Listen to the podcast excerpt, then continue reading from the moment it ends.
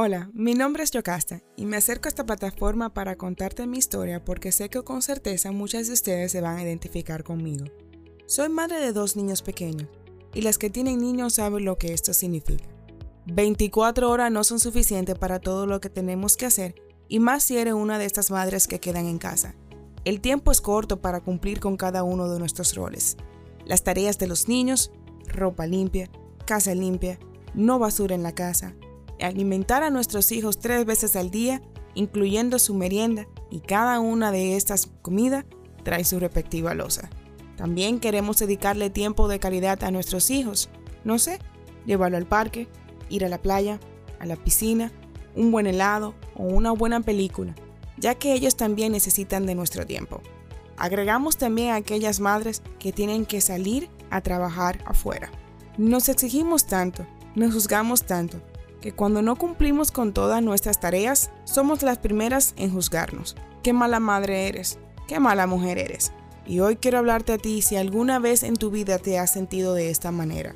Durante toda mi vida fui la más gordita de mi familia, y no es que sufría de autoestimas o si tenía complejos. Diría más bien que me acostumbré a mi propia apariencia. Para que me puedas visualizar te estoy hablando de unas 5'2 de estatura y unas 193 libras.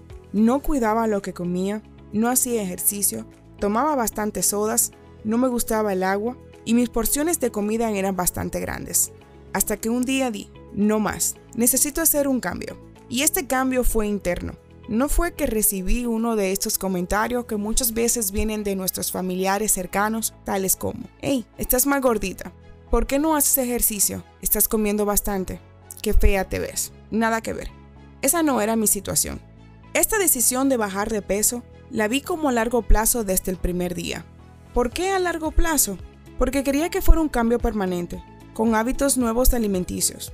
No creo en estas dietas extremas y mucho menos en su nombre. Porque sí, porque bajas de peso rápido, pero así como bajas de peso rápido, vuelves a subir el doble de lo que bajaste. Y esta no era lo que quería. Quería que si llegara a un peso o a mi meta, mantenerme en este peso. No me gusta utilizar el término de dieta porque de la manera como nosotras las mujeres trabajamos es que desde que decimos la palabra dieta, automáticamente pensamos que es pasar hambre y esto no era lo que quería. Así que olvidémonos de la palabra dieta. Una vez que restringe tanto tu cuerpo, la razón por la cual aumentamos el doble de lo que bajamos es esto. Restringimos tanto nuestro cuerpo que cuando salimos de aquella dieta extrema, somos la real leona. Y esto no era lo que quería para mí. Así que te voy a estar contando cuáles fueron los cambios que realicé en mi vida para llegar a mi peso actual, 138 libras. Primero, eliminé la soda, jugos y a reducir un poco las azúcares en mi vida. Empecé a agregar más el agua. El agua no me gustaba mucho y la meta de un galón de agua era imposible para mí casi lograrla. Llegué a pensar que me iba a ahogar en este galón de agua diario.